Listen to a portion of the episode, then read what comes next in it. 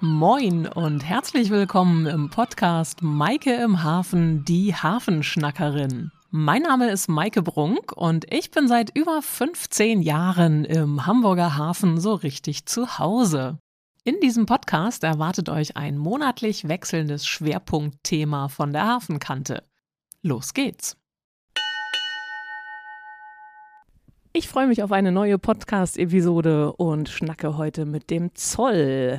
Der Zoll hat natürlich vielfältige Aufgaben, aber heute soll das natürlich gerade in diesem Podcast um den Zoll im Hafen gehen und ich freue mich sehr auf ein Gespräch mit Dirk Mahler. Moin, Dirk.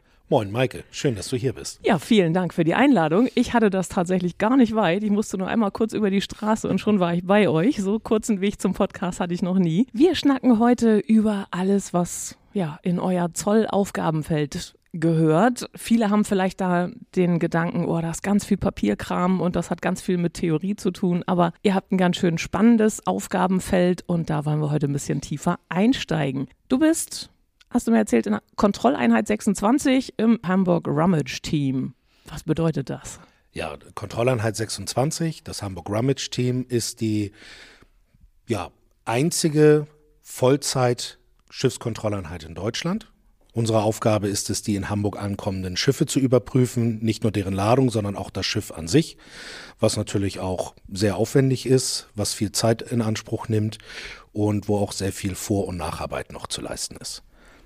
Du hast äh, das quasi so beschrieben, ihr geht dahin, wo es dunkel, eng und schmutzig ist. Äh, ja, das stimmt. Kann man das so zusammenfassen? Das kann man so zusammenfassen. Ähm, an Bord eines Schiffes gibt es tatsächlich keinen Platz, wo wir nicht hingehen. Das beginnt auf der schönen sauberen Brücke eines Schiffes und endet dann meistens ganz tief im Bauch des Schiffes, sei es im Wallgang, im Ballasttank oder auch im äh, Pipe Tunnel. Das ist ein längs zum Schiff auf der Mittelachse verlaufender tiefer Gang im Doppelboden. Wir gehen überall hin. Viele haben ja vielleicht äh, zum Thema Zoll im Hafen auch dieses Schlagwort schwarze Gang im Hafen. Da habe hab ich mir immer so ein Bild gemacht von Leuten in Schwarz, die irgendwie da die, äh, die Gangway hoch zum Schiff gehen oder auch mit Tauchern unterwegs sind und irgendwie das ganze Schiff von oben bis unten auseinandernehmen. Magst du einmal erzählen, wie es zu dem Namen kam? Der wird ja seit 2013 nicht mehr verwendet und was sich da vielleicht so ein bisschen entwickelt oder geändert hat. Genau, das ist richtig. 2013 wurde die Kai 26 gegründet, ähm, das Hamburg Rummage Team. Da ist dann der Name der Schwarzen Gang ein Stück weit ausgestorben. Er wird im Hafen immer noch verwendet für uns, wenn wir kommen. Dann heißt es, ach, die Black Gang ist wieder da. Ähm, der Begriff kommt ursprünglich äh, von den äh, britischen Kolleginnen und Kollegen äh, nach Ende des Zweiten Weltkrieges wurde in der britischen Besatzungszone der Zollgrenzschutz neu aufgestellt. Da wurde auch für den Hamburger Hafen eine Kontrolleinheit für Schiffe installiert nach britischem Vorbild. Der Begriff Black Gang stammt aus der Zeit der Dampfschifffahrt. Damals, als die Schiffe angefangen haben, mit äh, Kohle zu fahren, haben die Seemänner natürlich ihr Schmuggelgut immer unter der Kohle versteckt. Solange Praktisch. es Seefahrt gab und gibt, wird es auch Schmuggel geben. Und die Kollegen damals mussten halt wie die Kohlenbunker umschaufeln, um nach den Schmuggelgütern zu suchen und diese zu finden und kamen halt sauber an Bord und sind als schwarze Gang, ganz schwarz von Kohlenstaub, wieder vom Schiff runtergegangen. Der Begriff der Black Gang hat sich dann daraus entwickelt, wird auch heute immer noch international verwendet. Er ist nicht offiziell, aber er ist halt der Spitzname von professionellen Schiffskontrolleinheiten. Und habt ihr von vornherein dunkle Kleidung an, auch heutzutage, weil das ja durchaus auch heute nochmal ein bisschen schmutziger zugehen kann? Oder Seit 2018 ist die Dienstkleidung wieder dunkler geworden. Vorher waren okay. wir ja äh, dank Herrn Ostergaard in äh, Grau und Mintgrün gekleidet. Entsprechend anfällig war die Bekleidung dann auch. Ähm, wobei wir im Vergleich zur Polizei mit unserer Farbgebung noch Glück hatten damals. Aber seit 2018 ist der Zoll äh, dunkelblau.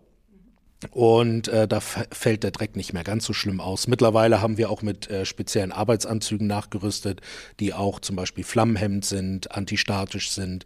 Also all den Gefahren, die an Bord eines Schiffes auftreten können, sind wir auch kleidungsmäßig durchaus gewappnet. Sehr gut. Das äh, Wort Rummage Team ist vielleicht auch nicht jedem ein Begriff, aber das heißt ja übersetzt quasi so viel wie ich sag mal, Wühlmäuse oder die, die sich irgendwie so wirklich durchs ganze Schiff äh, arbeiten und überall gucken nach allem, was da nicht so hingehört oder was theoretisch hätte angegeben werden müssen, dass es da ist. Du hattest vorhin äh, erzählt, ihr fangt an auf der Brücke, da wonach sucht ihr da oder was, was findet man da, ähm, wenn man jetzt mal so eine Durchschnittskontrolle angeht? Ähm, man geht ja davon aus, es sollte alles auf entsprechenden Zollpapieren angegeben sein. Ähm, was kann man in, auf der Brücke finden, was da nicht hingehört? Ganz klipp und klar, das Lotsengeschenk. Das Lotsengeschenk, ähm, früher gab es Gentleman Agreements, dass der Zoll bei den Lotsen nicht so genau hingeguckt hat. Das war nie offiziell, aber das waren halt Traditionen aus der Seefahrt heraus. Der Lotse hat am Ende seines äh, Lotsengangs dann häufig vom Schiff äh, eine Aufmerksamkeit bekommen, sei es eine Stange Zigaretten, sei es eine Flasche Whisky oder äh, anderes Hochprozentiges. Das war auch soweit okay, bis es dann letztendlich wie viele Dinge, die in solchen Bereichen äh, als Agreement äh, unter der Hand laufen, das einfach zu viel wurde. Ähm, dann der ein oder andere Lotse dann doch ein bisschen übertrieben hat und dann der Zoll auch irgendwann auf die Idee gekommen ist, naja, wenn der zwei Fahrten macht oder so und so, dann hat er schon so und so viel. Das verbraucht er niemals in einer angemessenen Zeit auf. Der muss jetzt in seinem Keller schon äh, einen riesen Lagerbestand haben. Ähm, da fingen dann irgendwann einzelne Zollbehörden in Europa an, dort auch bei den Lotsen etwas genauer hinzuschauen. Dann haben wir in Deutschland äh, vor einigen Jahren nachgezogen und haben etwas genauer den Lotsen auf die Finger geguckt und ähm, ja, mussten dann halt auch eben dazu übergehen, dass wenn wir halt etwas finden, auch den Lotsen dafür belangen und das Schiff. In Europa ist es in der Regel mittlerweile so, dass die Reedereien in der Regel die Anweisung haben, Personen, die eben für sie solche Leistungen erbringen, nichts mehr zu geben. Maersk war dort sehr weit, als erstes sehr weit vorne mit dabei, eine ähm, Zero-Tolerance-Politik zu verfolgen, was solche Geschenke betrifft. Die geben auch tatsächlich nichts mehr. Ähm, andere Reedereien brauchten ein bisschen länger und andere machen es halt immer noch. Und äh, da schauen wir halt auf der Brücke nach, ob der Kapitän vergessen hat, das Lotsengeschenk wieder in den Store zurückzupacken okay. und dann auch ordnungsgemäß anzumelden. Wenn er das gemacht hat, ist es kein Problem. Mhm. Wenn es da oben noch liegt und es ist nicht angemeldet, wird der Schiffsführer in der Regel dafür belangt. Mhm. Und von der Brücke arbeitet ihr euch dann vor durchs ganze Schiff, wirklich mit allen Hohlräumen, mit allen Gängen, mit Maschinen. Ihr, ihr schraubt auch irgendwie Teile im, in einer Maschine auseinander. Woher weiß man denn da, wo man rangehen kann und wo nicht. Da müsstest du ja quasi auch ein Ingenieurstudium im Vorwege gemacht haben. Es hilft, äh, wenn Kollegen dabei sind, die äh, im maritimen Bereich gelernt haben. Wir haben zum Beispiel bei uns in der Kontrollgruppe das große ähm, den großen Vorteil, dass wir einen ehemaligen Schiffskoch der deutschen Seereederei dabei haben, der selber geschmuggelt hat, als gäbe es kein Morgen, aber das musste er damals, ging nicht anders. Oh, und in so einer Küche finden sich wahrscheinlich äh, ja. auch ein paar Verstecke, ja, an die man nicht denkt. Da ist natürlich Laie. eher ideal dafür, äh, darauf losgelassen zu werden. Ähm, meistens schaut er tatsächlich auch nebenbei noch, wie es mit der Hygiene aussieht. Und wenn es allzu schlimm ist, dann informieren wir dann auch schon mal den Hafenärztlichen Dienst oder die BG Verkehr, um dort nochmal offiziell genauer nachzugucken. Wir arbeiten mit denen dann halt auch zusammen und geben entsprechende Mitteilungen auch. Ähm, hat letzte Woche erst auch unter anderem dazu geführt, dass ein Schiff an die Kette gelegt wurde, weil wirklich dort war Holland in Not an Bord. Aber ähm, was halt auch äh, hilfreich ist, wir haben auch einen Kollegen, der Schiffbau gelernt hat auf der Werft in Wismar. Der hat auch sehr viel Wissen und Fachkenntnisse von Anfang an mit eingebracht. Dann kommt halt hinzu, dass man mit offenen Augen durch so ein Schiff durchgehen muss. Und ähm, gerade Ingenieure haben meistens eine große Freude daran, auch zu lehren. Und wenn man dann vielleicht mal bei einer Kontrolle sagt, ich nehme die Kontrolle heute mal nicht so ernst, aber ich löchere den Ingenieur und lass mir alles zeigen, dann hat man ihn ganz schnell an einem Punkt, wo er über seine geliebte Maschine einfach alles erzählen möchte. Und dann muss man halt einfach vernünftig zuhören. Weiter kam als Vorteil hinzu, dass äh, ich und ein weiterer Kollege als Ausbilder für Schiffskontrollen ähm, ja, die große Möglichkeit hatten, drei Wochen in Großbritannien an der dortigen Schiffskontrollschule äh, am Unterricht teilzunehmen. Das war ein fortgeschrittenen Lehrgang Ausbildung für Ausbilder. Und das war tatsächlich äh, Ingenieursstudium in drei Wochen Druckbetankung. Das klingt ein bisschen krass. Ja, mit, äh, mit mündlicher Prüfung, mit schriftlicher Prüfung und da wurde wirklich jeden Tag äh, die Einzelteile des Schiffes zerlegt, äh, wieder zusammengesetzt, äh, bis es funktionierte und bis man dann nicht ein zweites Mal dafür brauchte, sondern wirklich alles auf einmal funktionierte. Und das ist natürlich auch sehr hilfreich. Ähm, persönliche Fortbildung kommt da noch mit hinzu. Und äh, all das äh, wird natürlich dann auch im Rahmen von Schiffskontrolllehrgängen, die bundesweit stattfinden, auch an die Kolleginnen und Kollegen vermittelt, die das machen sollen. Du bist einer von drei Ausbildern in Deutschland Richtig, in dem von Bereich. Derzeit drei Ausbildern, die alle hier aus dem Bereich des Hauptzollamts Hamburg kommen. Davon mhm. sind zwei aus der Kontrolleinheit 26 und ein weiterer Kollege kommt äh, von den Booten. Gibt es in Deutschland außerhalb des Hamburger Hafens noch andere Stellen, wo der Zoll Schiffe kontrolliert? Mit Sicherheit, ja. Ne? Ja, überall. In der Binnenschifffahrt. Also äh in der Binnenschifffahrt tatsächlich sehr wenig, bedauerlicherweise. Okay. Da mhm. wäre mehr schön, aber ähm, in der Binnenschifffahrt ist halt auch die Informationsgewinnung sehr, sehr schwierig und damit die risikoanalytische Herangehensweise sehr, sehr schwierig. In der Seeschifffahrt entlang der gesamten Küste. Also alle fünf Hauptzollämter, die hier an der Küste sind, haben ihre Kontrolleinheiten grenznaher Raum. Ähm, und die führen auch Schiffskontrollen durch. Sie tun es nicht hauptberuflich, so wie wir, äh, sondern neben der Tätigkeit, das heißt durch deren Infoteams werden bestimmte Schiffe dann ausgewählt und da wird dann für diesen Tag gezielt auf dieses Schiff gegangen. Mhm. Äh, andere Schiffe bleiben dann ein bisschen abseits. Man schaut dann tatsächlich eher nach denen, die wirklich ein hohes Risiko haben, gleich in welche Richtung. Ähm, und geht dann dort halt mit entsprechenden Kräften an Bord und am nächsten Tag sind die dann schon wieder auf einer normalen Streife entlang der Küste und machen ihre normalen Zollkontrollen. Das gibt wahrscheinlich je nach ja, Fahrtgebiet des Schiffes unterschiedliche Dinge, die typischerweise geschmuggelt werden. Ist das so? Ähm, was sind da so die, die typischen Sachen auf den verschiedenen Routen? Magst du dazu kurzen Überblick geben? Ja, wir haben natürlich im Südostasienverkehr, der für Hamburg natürlich eine ganz besondere Bedeutung hat, äh, haben wir Zigarettenschmuggel im Großmengenbereich, äh, vor allen Dingen gefälschte Zigaretten, womit wir dann in den nächsten Rechtsbereich kommen, gewerblicher Rechtsschutz. Ähm, es ist natürlich aus, aus China oder auch aus anderen Ländern, Vietnam, Thailand, äh, kommt sehr viel Gefälschtes äh, hier bei uns an. Das heißt, ähm, man nennt das auch Produktpiraterie. So Markenkleidung. Ein, Kleidung zum Beispiel, ein paar so extreme Beispiele. Ja, Tonschuh zum Beispiel, ja. aber extreme Beispiele, wo es dann vielleicht auch mehr verständlicher für die Leute ist, weil es um deren Sicherheit geht, sind zum Beispiel Kraftfahrzeugersatzteile, Scheibenbremsen okay. für Kraftfahrzeuge. Ähm, ein, ein sehr böses Beispiel aus Großbritannien hätte ich dort auch. Ähm, in Großbritannien gibt es ein bestimmtes äh, Duschgel für Babys, das dort sehr, sehr beliebt ist und was die Leute gerne kaufen. Und es gab dann Täter, die das gefälscht haben und äh, mit Chemikalien gefälscht haben, die äh, für ein Baby alles sind, nur nicht gut. Ja, okay. Und die Menschen haben das dann gekauft. Oh, das ist ja jetzt mal richtig günstiges Angebot gewesen. Ja. Ähm, da muss, müssen wir zuschlagen haben ihr Baby damit gewaschen und das Baby hatte sofort Hautirritationen und Verbrennungen und Verätzungen gehabt durch die Chemikalien. Das heißt, hier reden wir tatsächlich von, von Dingen, die die Sicherheit betreffen. Ich sag mal, bei einem Fußball vom BVB, der gefälscht ist, dann betrifft das erst einmal den BVB und das mag man jetzt dann vielleicht nicht unbedingt als ganz so wichtig betrachten. Aber wenn es dann doch um solche Sachen geht, wo es wirklich um die Sicherheit auch des Endkunden geht, dann wird gewerblicher Rechtsschutz schon sehr, sehr wichtig. Verrückt, da hätte ich jetzt gar nicht dran gedacht. Also man hat irgendwie so im Hinterkopf, okay, aus der einen Richtung kommen vielleicht die Zigaretten, aus der nächsten das Kokain, aus der nächsten äh, irgendwie andere Drogen, Betäubungsmittelgeschichten, Kommt aber äh, Produktpiraterie im Sinne von Schädigung der Endkunden, das ist natürlich auch ein, ein, ganz massives Thema, was dann jedermann betreffen kann. Ganz genau. Und wir haben natürlich, was du gerade angesprochen hattest mit den Drogen, die haben wir natürlich auch. Wir haben äh, Heroin, was natürlich aus dem Bereich ähm, auch Vorderer Orient äh, beziehungsweise äh, Afghanistan kommt, äh, regulär angebaut wird zum Teil, auch in Indien ähm, weil wir haben eine große Menge an Opiaten in Deutschland als Schmerzmittel, die natürlich Opium als, als Grundprodukt haben äh, und das auch legal eingeführt werden kann. Aber eben nicht als Heroin, sondern als normalerweise Opiumgrundstoff.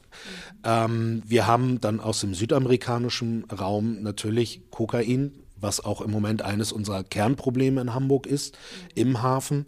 Das ist der Kokainimport, was für die gesamte europäische Westküste im Übrigen gilt, von Spanien angefangen, Frankreich, Belgien, die Niederlande und. Da würde ich gern uns. gleich nochmal separat drauf kommen, weil da gab es ja auch gerade diverse Sicherheitskonferenzen, Zusammenschlüsse ähm, und auch in den Nachrichten, gerade jetzt die letzten Tage, ähm, ziemlich große Berichte dazu.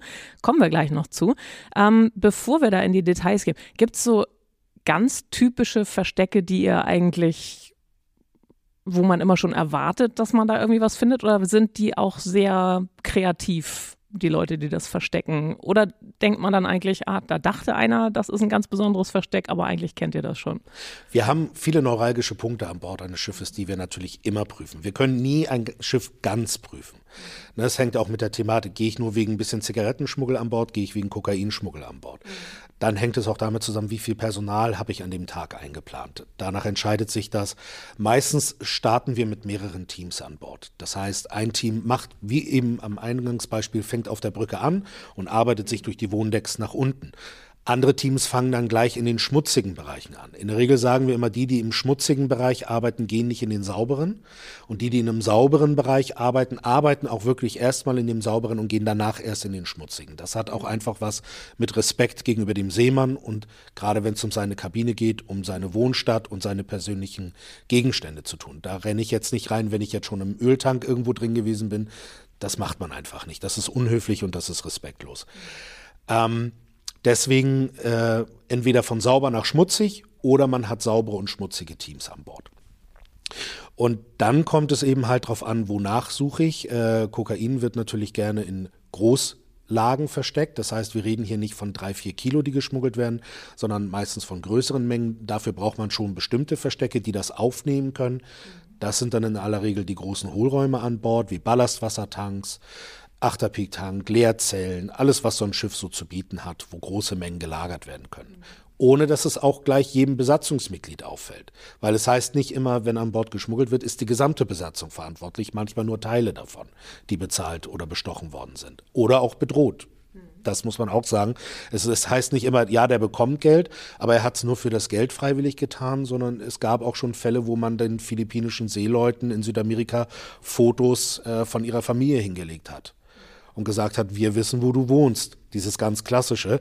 Ähm, da überlegt man sich das natürlich zweimal. Bin ich jetzt super tapfer und sag nein? Oder beiße ich in den sauren Apfel und tu das? Wie gesagt, das ist halt immer, man muss das immer von zwei Seiten auch betrachten. Und naja, wenn es dann zum Beispiel um Zigaretten geht, ist es häufig eher so, dass die Mengen im Nahbereich der Schmuggler sind. Zum Beispiel auf der Kabine, auf den Wohndecks, in den unmittelbaren Arbeitsbereichen eines Besatzungsmitglieds. Wenn der Bosun zum Beispiel äh, schmuggelt, dann äh, befindet sich das möglicherweise irgendwo in seinem Bosun-Lager und in Was Deckstore. ist der Bosun? Achso, der Bosun ist der in der Regel dienstälteste und erfahrenste Seemann an Bord, ohne Offizier zu sein. Okay. Das heißt, er ist das Bindeglied äh, zwischen Schiffsführung und Besatzung. Mhm. Gleichermaßen der Anwalt der Besatzung, aber auch der Einpeitscher der Besatzung. Er muss halt auch für Arbeit sorgen. Ähm, Häufig ist es dann aber auch zum Beispiel über irgendwelchen Deckenverkleidungen versteckt, hinter irgendwelchen doppelten Wänden versteckt, in Hohlräumen unter den Betten, in Hohlräumen über Schränken, die entstanden sind. Manchmal gibt es richtige Cutouts, das heißt Einschnitte in bestimmte Bereiche, die von einem Teil der Einrichtung verdeckt sind, es sei denn, man nimmt die Einrichtung, wie zum Beispiel eine, eine Schublade, komplett heraus um dann den Cutout im Boden eines Schrankes sehen zu können. Und darunter befinden sich dann die Zigaretten. Verstecke sind so vielfältig wie die Fantasie der Besatzung, aber eins kann man sagen, es hat bis jetzt noch keins gegeben, was noch nicht bekannt war. Ähm, weil du sagtest, Besonderheiten, äh, eines der besten Verstecke, die ich bisher gefunden habe, und das ist im Bereich der Schiffskontrollen sozusagen der heilige Gral, mhm. das ist der manipulierte Tank. Da hatten wir im Vorschiff einen Tank auf einem Schiff und der war von außen war nicht zu erkennen, ob der jetzt mit Flüssigkeiten gefüllt war oder nicht. War da jetzt Hydrauliköl drinne oder war kein Hydrauliköl drinne? Dann okay. hat man unten einen kleinen Hebel aufgemacht, da war unter der Auffangschale, ja, da kam Öl raus. Hm, wieder zugemacht, okay. Den Tank abgeklopft, abgeklopft, der Tank ist leer. Und ähm, das Manometer war blind, also man konnte nicht erkennen, voll oder nicht. Ja. Also haben äh, wir uns dazu entschlossen, den äh, Tankdeckel zu öffnen, ein großer Mannlochdeckel. Mhm. Den haben wir geöffnet, ganz vorsichtig. Da gibt es gewisse Regeln, die man einhält, ähm, damit einem die Suppe nicht gleich komplett entgegenkommt. Und haben den dann entfernt und haben festgestellt, von innen ein super sauberer Tank. Ausgelegt mit äh, Plastikfolie, schön gestrichen und oben waren ein Holzgestell eingearbeitet, in dem sich ein Kanister befand. Und dieser Kanister, nur dieser eine Kanister, war mit einem Schlauch, mit dem Auslass, äh, mit der Auslassöffnung verbunden, wo da ich den Hebel, da kam das Öl Ach, raus verrückt. und der Rest war vorbereitet, um Schmuggelgut aufzunehmen. Okay, ja, das äh, ist dann auch interessant, wenn du dann quasi ja als erfahrener äh, Zollbeamter da durchaus auch manchmal noch überrascht wirst von der Kreativität oder den Möglichkeiten, ja. was es da so gibt. Ähm, Drohnen, auch ein Thema bei ja. euch? Ja, äh, der Zoll fängt seit einiger Zeit langsam an, ernsthaft über Drohnen nachzudenken. Ähm, sowohl über Luftraumdrohnen als auch über Spezialdrohnen. Wir haben Luftraumdrohnen noch nicht flächendeckend im Einsatz. Es kommt vereinzelt zu Testeinsätzen, Übungseinsätzen. Was wir allerdings ähm, sehr oft im Einsatz haben, sind sogenannte Hohlraumdrohnen. Da haben wir ein spezielles Modell eines Schweizer Herstellers, der speziell dafür hergestellt wurde, außer Sicht des Piloten ähm, wirklich in die engsten und tiefsten Hohlräume hineinzufliegen. So ein Ballasttank oder auch so eine Leerzelle, die lange Zeit verschlossen waren, besitzen ein sehr hohes Maß an Risiko für den Beamten, der dort einsteigt und durchklettert. Ist auch keine schöne Vorstellung, durch so ein kleines Loch in irgendwie einen großen dunklen Tank äh, ja, zu ja. klettern. Also Der psychologisch. hat da äh, auch durchaus Probleme mit. Nicht so ein schöner Job. Nee, äh, also man darf da wirklich keine Angst vor äh, Dunkelheit, Enge oder äh, Höhe auch haben. Einige mhm. von den Ballasttanks sind verdammt hoch, gerade auf den großen Massengutfrachtern. Die Dinger sind riesig. Um aber eben halt auch die Gefahr für die Beamten auszuschließen, suchen wir halt auch immer nach technischen Möglichkeiten, wo die Technik für uns diese Aufgabe übernehmen kann, sodass wir den Faktor Mensch äh, aus dieser Gleichung herausnehmen können, zumindest weitestgehend, sodass ihm, dem Faktor Mensch, eben halt nichts passieren kann. Mhm. Arbeitsschutz ist eine unserer wichtigsten äh, Einrichtungen, die wir haben und äh, eine der wichtigsten Regeln, die wir folgen. Und dafür setzen wir halt diese Drohnen rein, die können wir teilweise sechs, sieben Decks tief in diese stählernen ja, muss man sagen, Särge ist vielleicht das falsche Wort, aber in diese stählernen Riesenräume hineinfliegen können, ohne dabei auch zum Beispiel Funkverbindungsverlust zu haben. Da gehen wir wirklich bis nach unten, fliegen einmal durch, gehen bis nach oben wieder raus und dann ab in den nächsten Hohlraum. Ähm, hat natürlich auch den Vorteil, wenn man überlegt, man klettert da selber durch, selbst wenn es absolut sicher wäre, ist es extrem anstrengend. Auch körperlich. Das heißt, man arbeitet mit größeren Teams, um sich gegenseitig abwechseln zu können, sodass der Kollege, der gerade unten war, einfach auch mal ein bisschen Verschnaufpause hat. Die Drohne ermöglicht es uns aber, die Teams zu verkleinern und das frei werdende Personal dann für andere Sachen an Bord einzusetzen, sodass wir die Kontrolldichte verbessern können. Ohne dabei aber an Qualität zu verlieren, weil die Drohne macht letztendlich nichts anderes als ich. Sie guckt.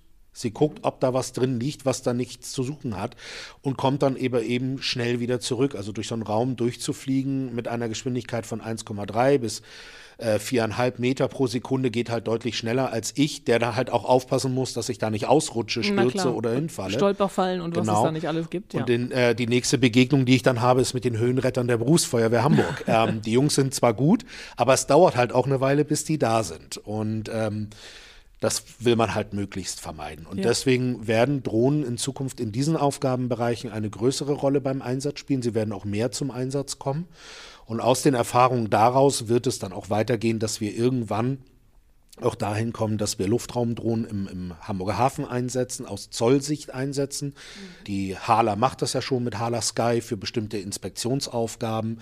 Ähm, ja, die auch Polizei Keimauern gelegentlich, und Keimauern ganz genau, ja die HPA auch dann. Ne? Und wir halt aus Zollsicht möchten das natürlich auch machen, ähm, weil es natürlich einfach so ist, ich kann diese zig Quadratkilometer Hafen, die wir haben, einfach ist viel einfacher aus der Luft überwachen als von der Straße. Der Zoll hat zwar volles Befahr- und Begehungsrecht im Hafen, wir dürfen also jederzeit auf jedes Hafengelände raufgehen, aber es ist natürlich letztlich auch so, dass wir nicht hinter Gebäude gucken können, wenn wir unsere Streifen fahren. Und wenn wir jetzt natürlich Drohnen einsetzen können, die auch eine längere Zeit in der Luft bleiben können, können wir natürlich auch hinter die Gebäude gucken und schauen, was dort passiert, ähm, was für uns als Zoll interessant ist und wo wir darauf reagieren müssen. Das erleichtert es, auch hier wieder Ressourceneinsatz. Die Kräfte, die bisher durch zu viele massive Streifen gebunden sind am Boden, können für gezieltere Kontrollen eingesetzt werden, was letztendlich der Erfolgsmaximierung dient. Und die Drohnen können einen großen Teil der allgemeinen Überwachung im Hafen übernehmen, womit wir eben halt auch wieder die Ressourcen und das Personal viel sinnvoller einsetzen können. Ihr könnt ja jederzeit überall hin im Hafen quasi oder auf alle Schiffe. Ähm, ihr kommt unangemeldet, kommt als, nutzt den Überraschungsmoment. Ähm, wie hoch ist denn so der Anteil eigentlich dessen, dass jetzt nehmen wir mal deinen Job, dass du auf dem Schiff bist oder Bürotätigkeit hast. Ist das irgendwie ausgewogen oder bist du häufiger auf dem Schiff? Wobei ich mir dann vorstellen kann, man muss das ja wahrscheinlich auch alles dokumentieren. Und du sagtest, du bist auch viel als Ausbilder unterwegs. Aber gibt es da so einen, so einen typischen Tagesablauf, also ich persönlich bin jetzt vielleicht tatsächlich ein schlechtes Beispiel dafür. Mhm. Wenn ich Nehmen jetzt aber den durchschnittlichen Kontrollbeamten ja. nehme, ähm, dann ist er in der Regel nur eine relativ kurze Zeit bei Dienstbeginn in der Dienststelle, bereitet die Streife vor, bereitet das Material vor, was gebraucht wird, ähm, nimmt äh, wichtige Informationen zur Kenntnis, äh, die seit der letzten Schicht aufgelaufen sind, kriegt seinen Auftrag. Äh, wir arbeiten ja risikoorientiert. Das bedeutet, die Schiffe werden vorausgewählt, die wir kontrollieren, nach Risikogesichtspunkten. Ähm, diese Kontrollliste und diese Hinweise bekommt er und dann fährt er raus. Und dann kommt er auch tatsächlich erst kurz vor Dienstende wieder rein, um eben die Nachbereitung zu machen. Dazu gehören auch Kontrollberichte. Im Gegensatz zu anderen Kontrollobjekten, mit denen der Zoll zu tun hat, werden die Kontrollen von Schiffen durchgehend dokumentiert. Ähm, das heißt, es gibt für jedes Schiff einen ganz exakten Kontrollbericht, in dem exakt angegeben wird, was wurde kontrolliert, wo wurde kontrolliert, wie intensiv wurde kontrolliert. Äh, gab es Feststellungen, gab es Hinweise, hat man irgendwo äh, vorbereitete Verstecke entdeckt, das ist dann für die nächste Kontrolle interessant oder auch für unsere Partner. Ähm, wir haben, arbeiten ja in einem Verbund und in, Euro, in Nordeuropa und dort werden solche Berichte auch ausgetauscht. Deswegen kann man schon sagen, bei einer 8,25 Stunden Schicht, die wir haben, außer nachts, da sind es 10 Stunden, ist man definitiv 80 bis 85 Prozent dieser Zeit ist man draußen im Einsatz. Mhm. Und die restlichen 20 oder 15 Prozent der Zeit werden dann vor oder nach der Schicht mit entsprechenden Verwaltungsaufgaben vertan. Es ist nicht so, dass ihr bei jeder Kontrolle was findet. Wie hält man da, oder nehme ich mal an, äh, wie hält man da die Motivation hoch? Also man kennt ja so diese Variante, ihr habt sicherlich auch manchmal Hunde mit dabei. Die kriegen ja immer eine Belohnung ähm, und ein Erfolgserlebnis, auch wenn sie gerade nichts gefunden haben. Ähm, aber wie hält man als Zollbeamter dann auch die Motivation hoch? Und äh, ist es die Freude oder die, die Begeisterung dafür, zu überlegen, wo könnte noch was versteckt sein oder was, was macht einen, was bringt einen da durch den Tag? Das ist einfach die Umgebung.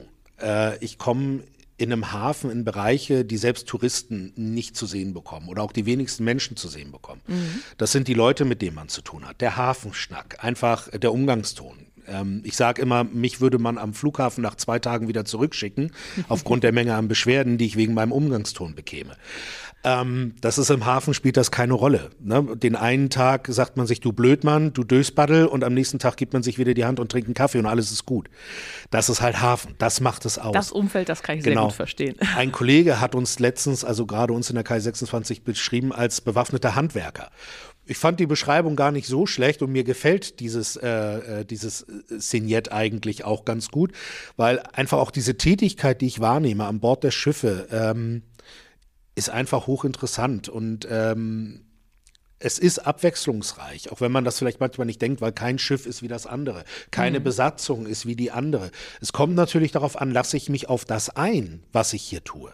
Wenn ich mich darauf einlasse und auch einfach in der Lage bin, mit der Besatzung vernünftig zu reden, einen Scherz zu machen, Spaß zu haben, gerade mit den äh, philippinischen äh, Jungs und Mädels an Bord macht es unglaublich viel Spaß. Die sind, wenn man erstmal das Eis gebrochen hat, sind die unheimlich lustig drauf und ähm, wenn man halt auch dieses Vertrauen auch über eine längere Zeit, gerade Besatzungen, die häufiger kommen, aufbauen kann, ähm, hat man manchmal auch Punkte, wo die einen dann zum Beispiel mal darum bitten, kannst du mal meine Kabine kontrollieren? Und dann weiß man ganz genau, okay, die Jungs wollen reden.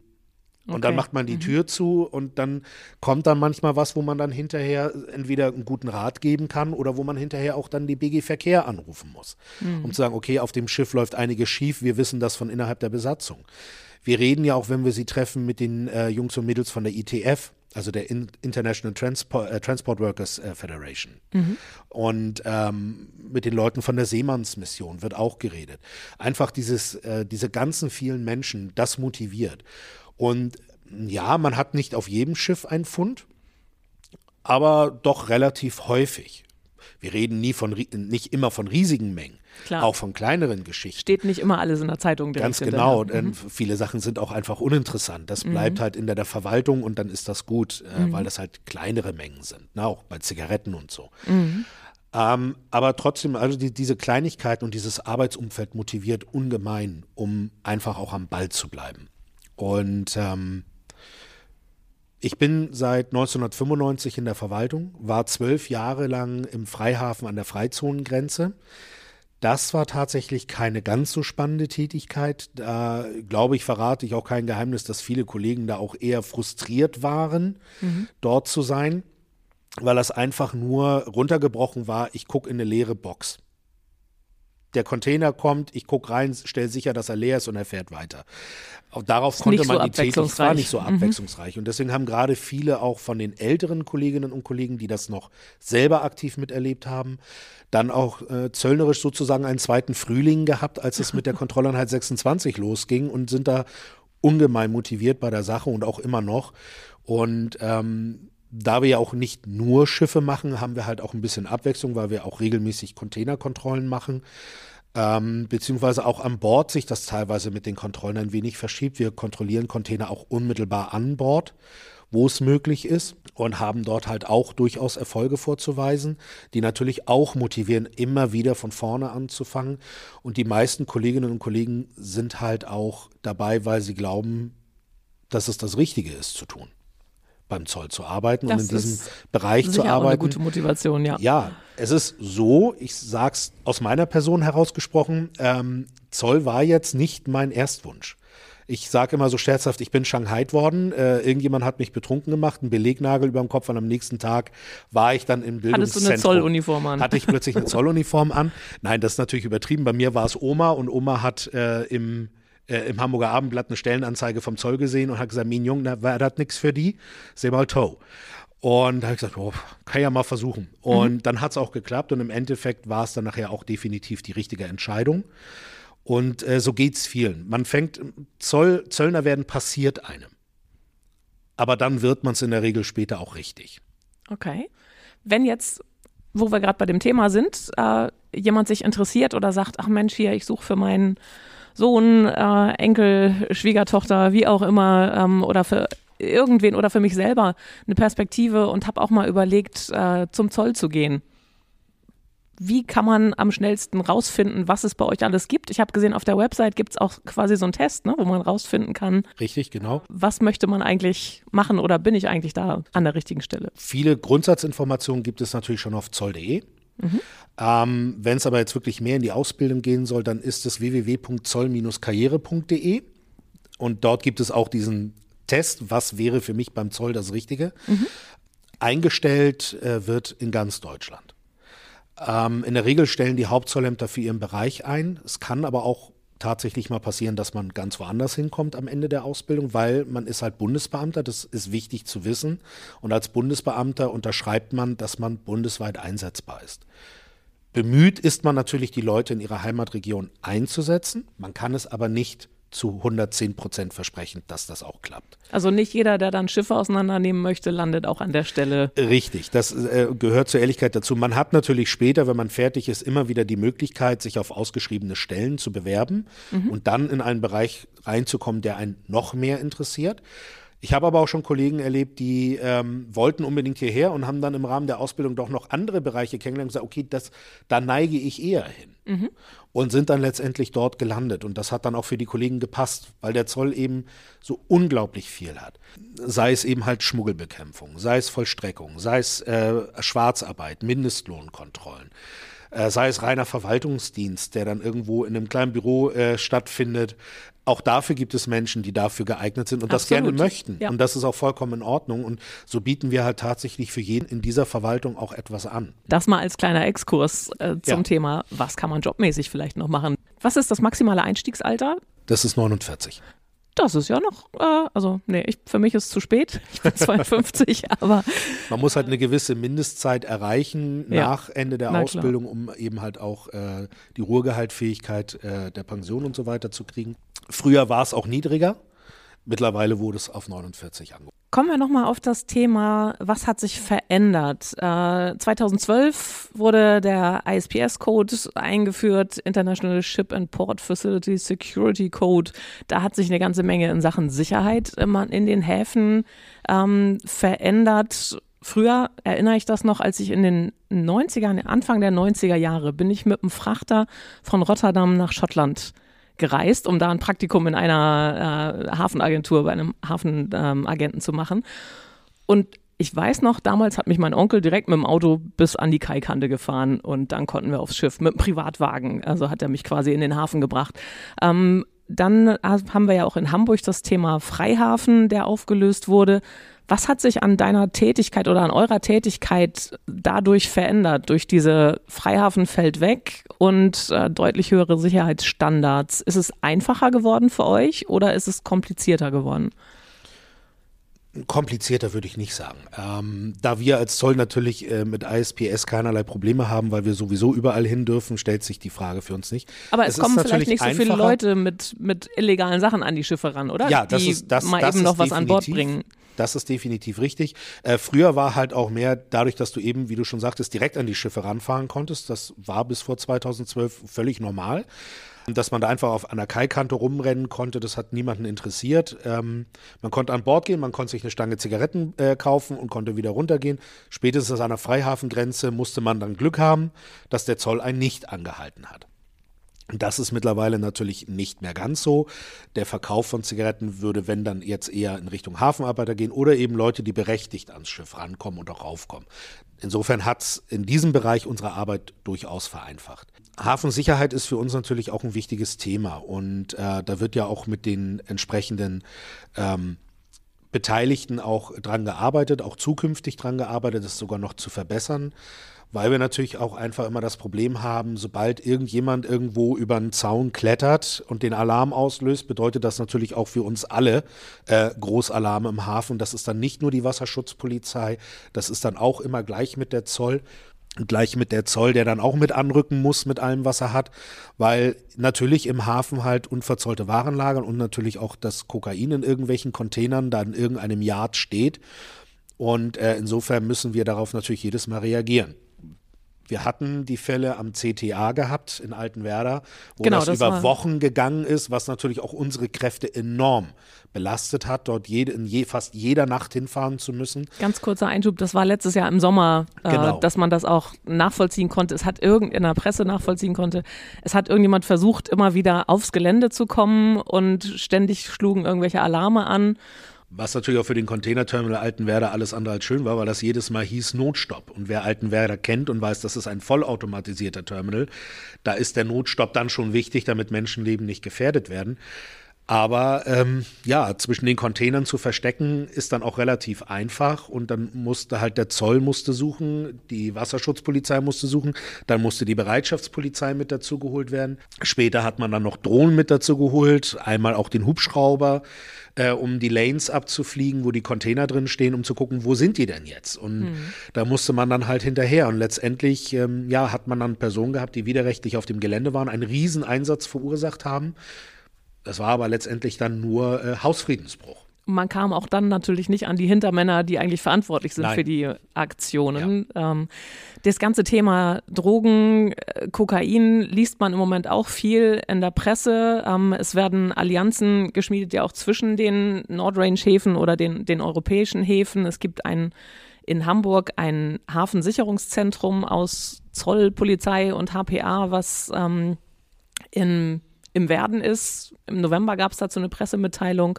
Die Allianz Sicherer Hafen, Prävention gegen organisierte Drogenkriminalität steht da als eines der Themen dran, aber es hängt natürlich immer noch viel mehr bei euch dran. Man konnte ich glaube, das war jetzt sogar auch gerade diese Woche, wo wir uns jetzt hier Anfang Mitte Februar unterhalten, in einem Zeitungsartikel auch lesen, dass die Kartelle jetzt immer mehr Einfluss auf Hamburg haben, dass es aber dazu meistens so eine Tür in den Hafen braucht, also Innentäter aus den Logistikunternehmen und ähnliches. Da geht es um, wie du vorhin bei den Seeleuten ja auch schon sagtest, manchmal um Einschüchterung, Bestechung, es geht um viel Geld im Hintergrund. Da darfst du wahrscheinlich zu den Einzelheiten auch nicht so viel sagen, aber ähm, wird das mehr in dem Umfeld? Werden Menschen da auch anfälliger, sich vom großen Geld locken zu lassen und vielleicht auch mal einen Arbeitsplatz zu riskieren oder zu sagen, oh, da hat mir jemand gesagt, da fällt eine Menge für mich mit ab. Wie geht man dem entgegen? Das ist schwierig. Ähm, wir haben natürlich äh, den Vorteil, dass wir die Entwicklung in äh, Spanien, Frankreich, Belgien und den Niederlanden im Vorwege beobachten konnten, schon über Jahre sehen konnten, was braut sich da zusammen. Ähm, wo man zum Teil, muss man auch ehrlich sagen, das haben die Behörden auch selbst zugegeben, die Kontrolle in Teilen auch verloren wurde. Man investiert jetzt sehr viel Arbeit, die Kontrolle wiederzugewinnen. Wir sind in Hamburg noch in einer Situation, wo wir die Kontrolle weitestgehend haben sowohl Polizei als auch Zoll als auch Hafenverwaltung beziehungsweise andere Beteiligte diese Kontrolle noch haben. Aber ähm, wir müssen halt vorsichtig sein. Wenn wir nicht wollen, dass wir zu Zuständen kommen wie in Antwerpen oder Rotterdam, ähm, wo die Kartelle wirklich äh, agieren, als wären sie bei sich zu Hause in Südamerika, ähm, wo es auch schon zu unbeteiligten äh, Zivilopfern gekommen ist, auch Kindern. Äh, Gerade Anfang 2023 ist bei einem Bandenkrieg, der den Bereich betraf, äh, ein, ein elfjähriges Mädchen erschossen worden, die einfach nur zur falschen Zeit am falschen Ort war. Und sowas wollen wir hier natürlich nicht haben.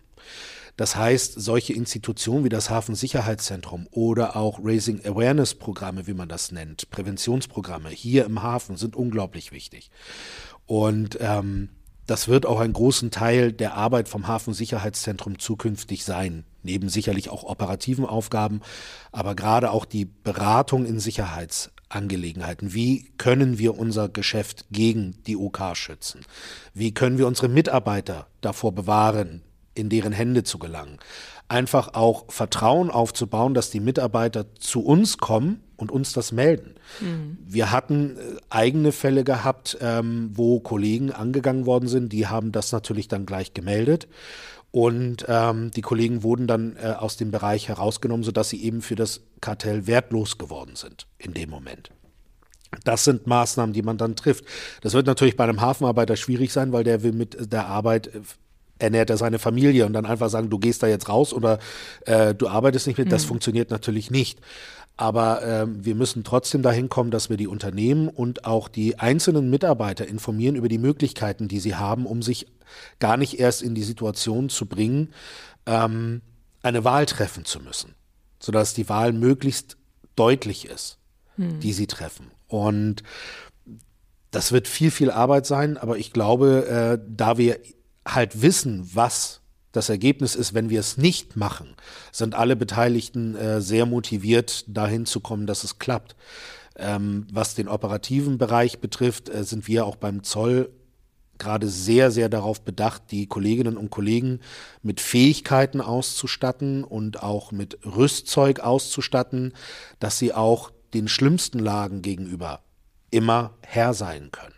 Und da findet im Moment sehr viel statt, sei es im Bereich Objektsicherung, sei es im Bereich Transportsicherung, dass die Kolleginnen und Kollegen einfach so gut geschult werden, dass das Risiko für die Gegenseite so hoch ist, dass es sich einfach nicht lohnt, das Risiko einzugehen, uns zum Beispiel bei entsprechenden Operationen anzugreifen. In Belgien hat es solche Angriffe gegeben. Es ist aus den Niederlanden und Belgien auch bekannt geworden, dass Tätergruppierungen Drogen, die sichergestellt wurden, aus den Händen der Behörden zurückholen wollten, also dann wirklich in den Kampf gehen wollten. Aber auch da hat gezeigt, ähm, dass durch eine entsprechende Ausbildung und durch ein entsprechendes Auftreten der Kolleginnen und Kollegen vor Ort man sowas halt auch schon abwehren kann, bevor es überhaupt zu einem Angriff kommt. Einfach weil dann es offensichtlich so ist, dass die eigenen Verluste, um es mal ganz krass auszudrücken, so hoch wären, dass es den Preis nicht lohnt. Hm. Ähm, es bleibt auf jeden Fall immer spannend beim Zoll. Nichts ist äh, so beständig wie die Veränderung, sagt man ja. Und äh, das gilt für den Zoll äh, alle über alle Maßen. Man hatte den Zoll vor äh, 15, 20 Jahren schon abgeschrieben. Wozu brauchen wir noch den Zoll, war dann immer die Rede. Mittlerweile hat sich gezeigt, dass gerade im Bereich der Schmuggelbekämpfung ähm, der Zoll wichtiger ist als je zuvor, weil wir einfach Dinge machen können, die andere Behörden gar nicht dürfen.